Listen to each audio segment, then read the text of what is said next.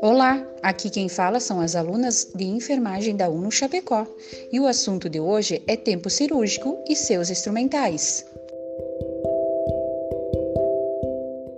Afinal, o que são tempos cirúrgicos? Os tempos cirúrgicos são classificações empregadas nas intervenções cirúrgicas, de acordo ao momento e ação desempenhada por um cirurgião. O primeiro tempo cirúrgico é a diérese, que é a divisão dos tecidos, possibilitando acesso à região a ser operada. Mas quais instrumentos são utilizados para a diérese?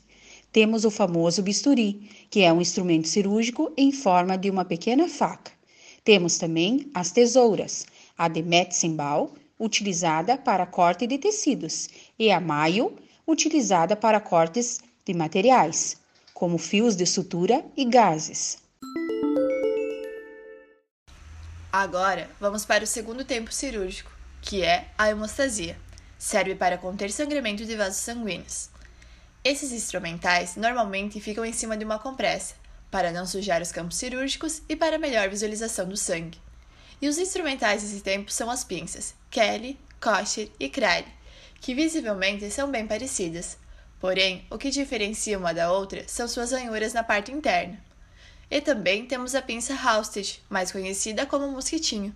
Ela é como uma mini crale e é utilizada para procedimentos mais delicados. E assim chegamos no terceiro e último tempo, a síntese, o fechamento dos tecidos. E o que é utilizado para fechar os tecidos? Os porta-agulhas. Existem os portas-agulhas com vidia, que são para áreas que o cirurgião precisa de mais precisão da agulha para a sutura. Temos o porta-agulha Mayo-Eger, para procedimentos que não precisam de muita precisão. E por fim, o porta-agulha Mate, hoje em dia menos utilizado em procedimentos cirúrgicos.